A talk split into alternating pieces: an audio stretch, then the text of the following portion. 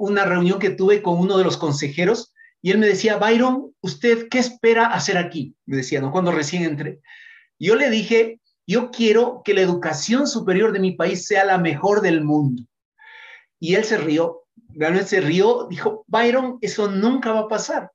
Algo que dijo uno de los muchachos, era un joven de 25 años, él, él dijo, Inge, la verdad es que cuando usted vino a decirnos que vamos a, a, transformar la educación superior del país, yo creí que usted estaba loco, me dice. ¿no? Pues eh, me encantaría decir que soy un súper estudioso del crecimiento personal, pero en realidad he tenido caídas, he tenido levantadas, ha habido momentos en que digo, ya, esto ahí queda,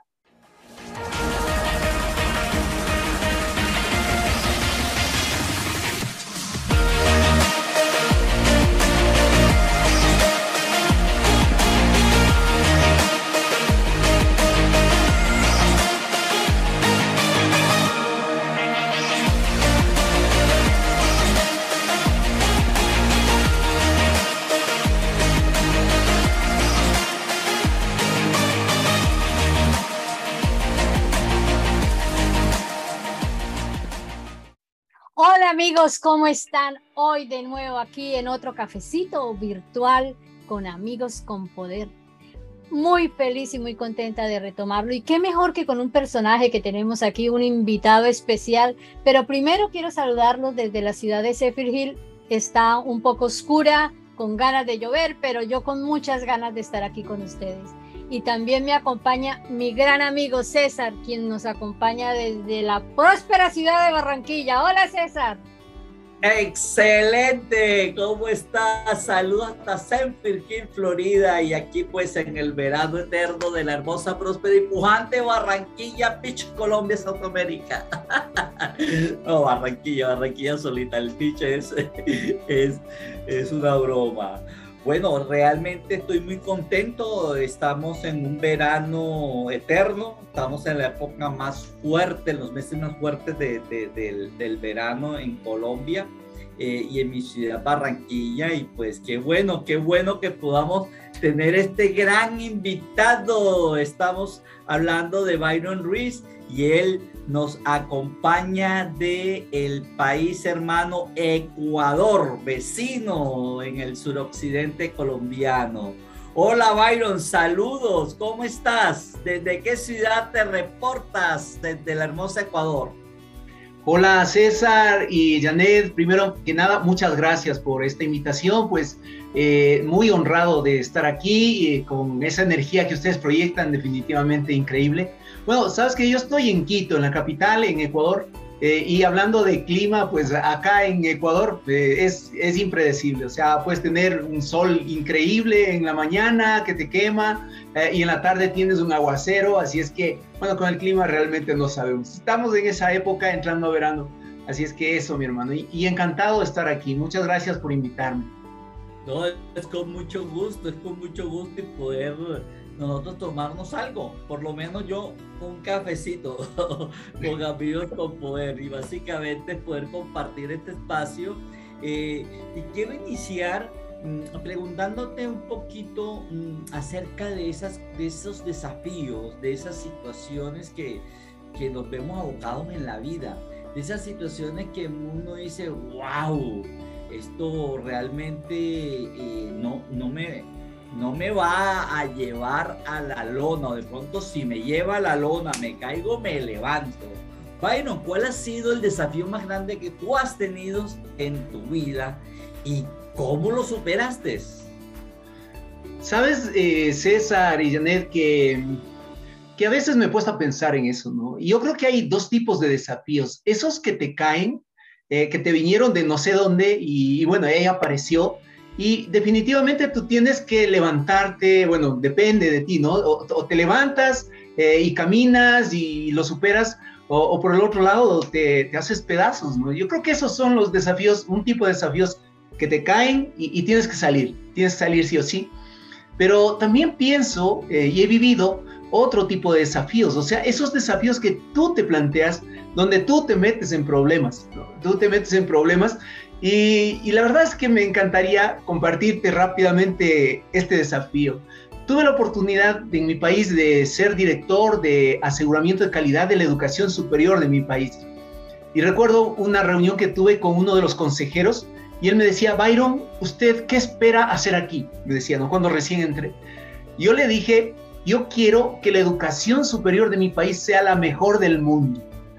Y él se rió, realmente se rió, dijo, Byron, eso nunca va a pasar. Así es que, bueno, luego yo le dije, no, yo creo que si trabajamos y todo eso, pero haber dicho eso, haber planteado un, desafío de esa magnitud, realmente hacía que, que yo tenga que, que, ir por ese camino, porque pues no había otra, ¿no? Eh, de hecho, estaba en la mira, yo mismo me había planteado ese desafío. Y creo que nosotros como personas estamos en eso finalmente, porque pues podemos vivir la vida plana, ¿no es cierto? Lo que me venga, lo que me caiga, pero también podemos desafiarnos, podemos buscar algo más y, te metes en, esa situación de, bueno, voy a poder, no voy a poder, ¿qué necesito? ¿Qué, ¿Qué de mí tiene que salir para lograr eso? Así es que me metí en ese desafío de ir a, la, a, hacer de la educación superior la mejor del mundo, bueno, obviamente, eh, y, y, sabes que fue difícil, fue difícil porque, bueno, por los paradigmas en, mi país, por la realidad, por, por, el nivel en el que estamos y todo eso, pero finalmente trabajamos con el equipo durante, estuve dos años en la organización, trabajamos fuerte, eh, había algo que era clarísimo, la visión, estamos yendo para allá, había algo que era clarísimo, la gente, el equipo, eh, estamos todos trabajando por esto, había algo clarísimo que era, tenemos que sacar lo mejor de cada uno de nosotros, porque un desafío grande eh, implica cosas grandes. Eh, y finalmente, luego de dos años, tuvimos una, una acogida increíble de, de, las instituciones de educación superior de mi país, de, de, las universidades con las que trabajamos, donde reconocían un trabajo importante. Ahora, obviamente, no logramos el objetivo, pero caminamos, sentamos las bases y significó desarrollarnos nosotros como personas, como líderes, como, como, como profesionales de valor. Eh, yo te podría contar eso, César. Wow, Qué, qué, qué, interesante esto que nos estás compartiendo y en verdad que eso es a lo que nos enfrentamos día a día, retos que de pronto nos caen y otros que, que sin querer queriendo los, los encontramos, ¿no?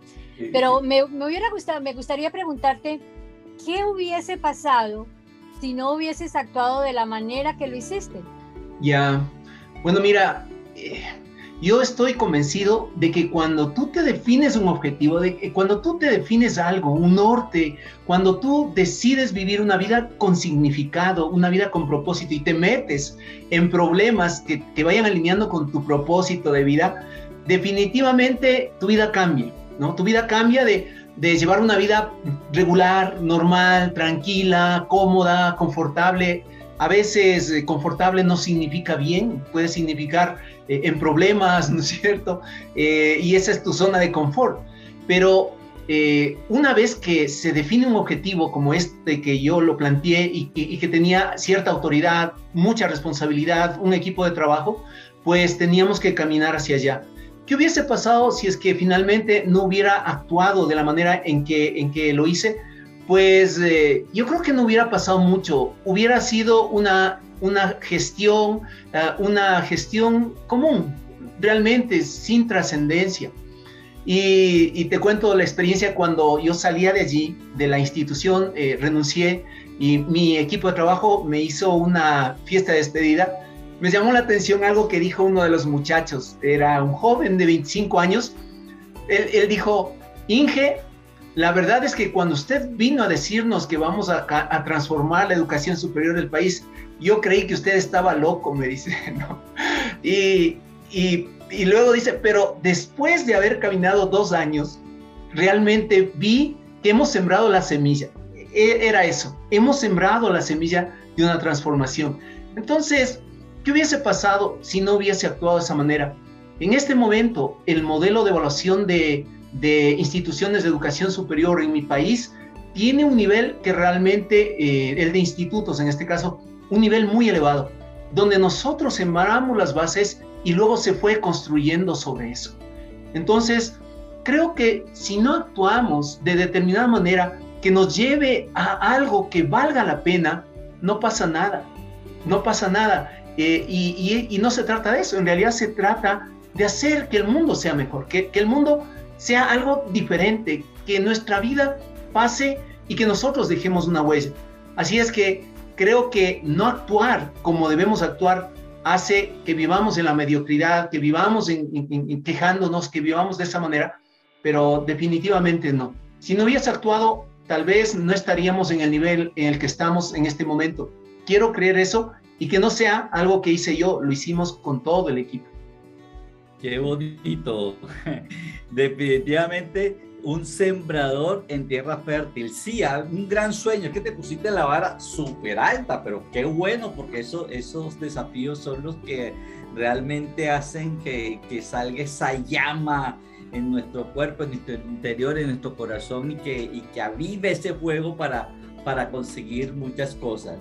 Y Byron, mi querida comunidad de amigos con poder, es un hombre que le ha hecho una apuesta muy importante a los temas de capacitación. Es un, es un profesional Inge, ahí dijo él ahorita que uno de sus tutores le dijo, Inge, él es un ingeniero químico que tiene una especialización en producción y además tiene un máster en liderazgo de una, de una universidad muy importante de los Estados Unidos pero sabemos que también te has desarrollado, además de desarrollarte en el área profesional, en el área de tu vida familiar, personal, etcétera, hay una parte muy importante de tu vida que es el crecimiento personal.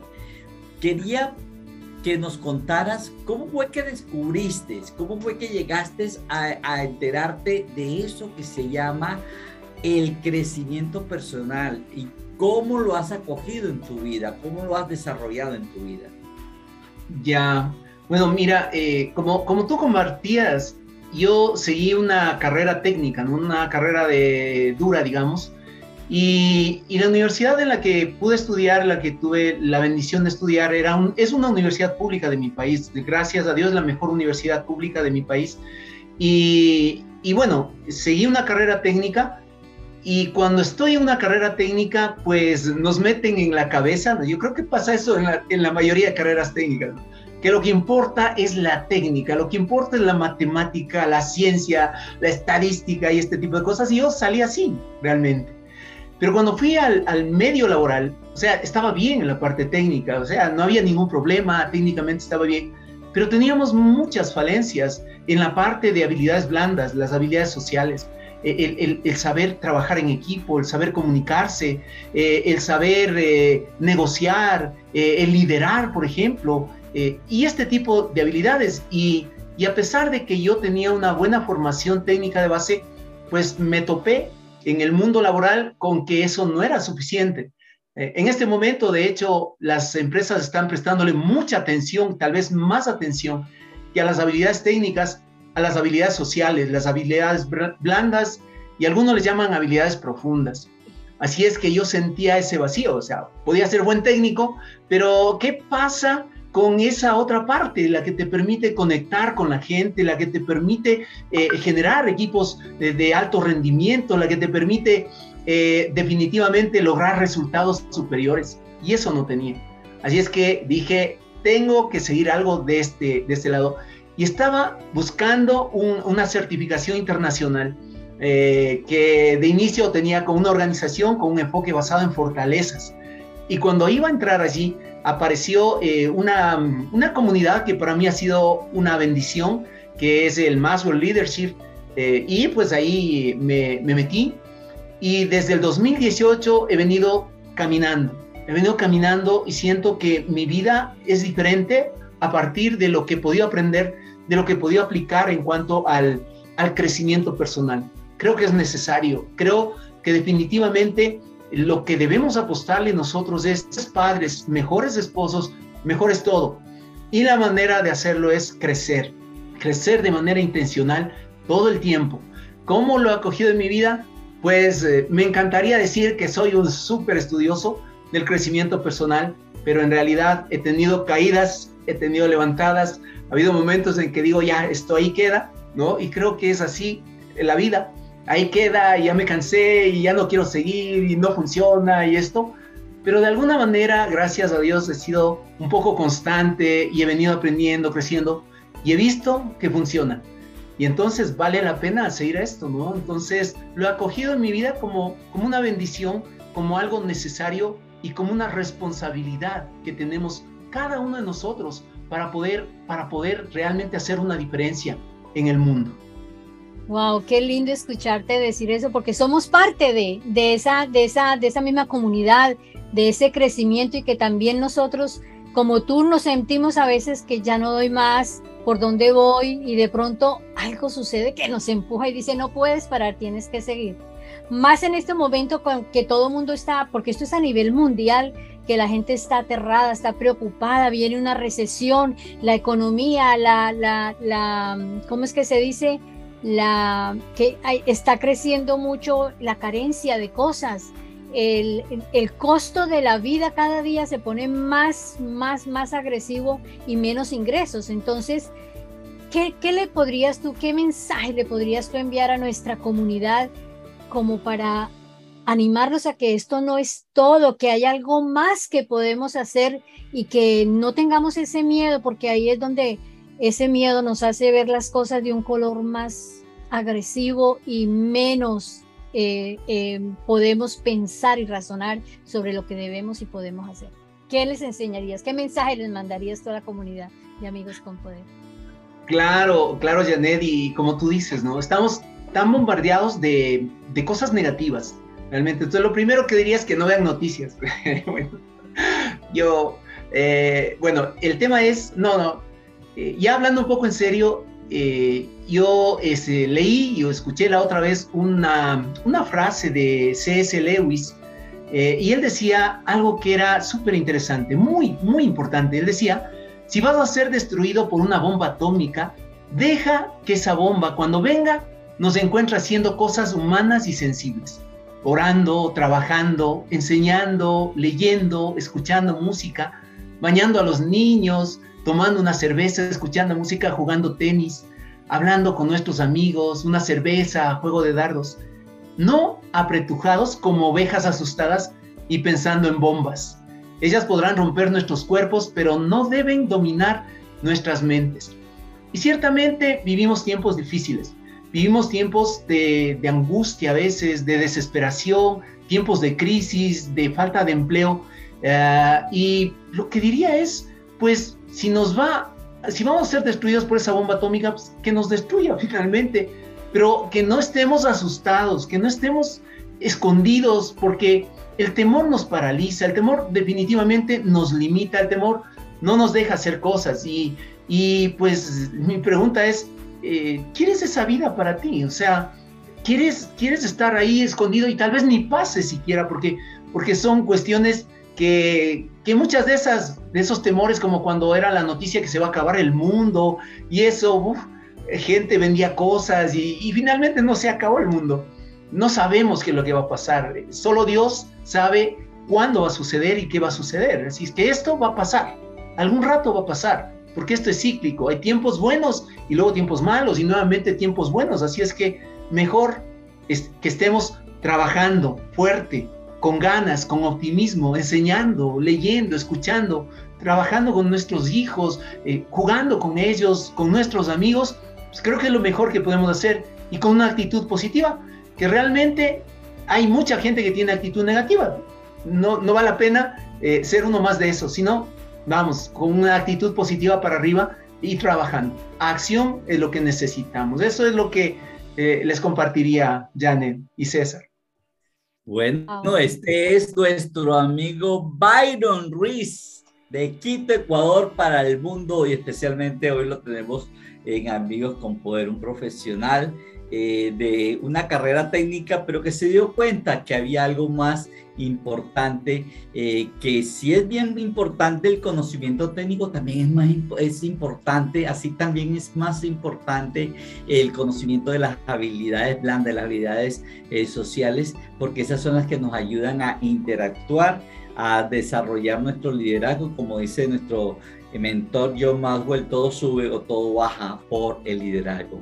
Qué bueno, mi estimado Byron, que te hayamos podido tener acá en Amigos con Poder tomándonos este cafecito y espero que en una próxima oportunidad nos podamos reunir en vivo y dar la sorpresa de que sí, que sí nos podemos tomar muy pronto un cafecito, pero face to face. En Cancún. muy pronto podemos encontrarnos a, hacerlo. De todas maneras, muchas gracias a ti por esta oportunidad. Muchas gracias, Janet. Y nos vemos en otro en una próxima oportunidad y en otro cafecito con amigos con poder con un invitado súper especial.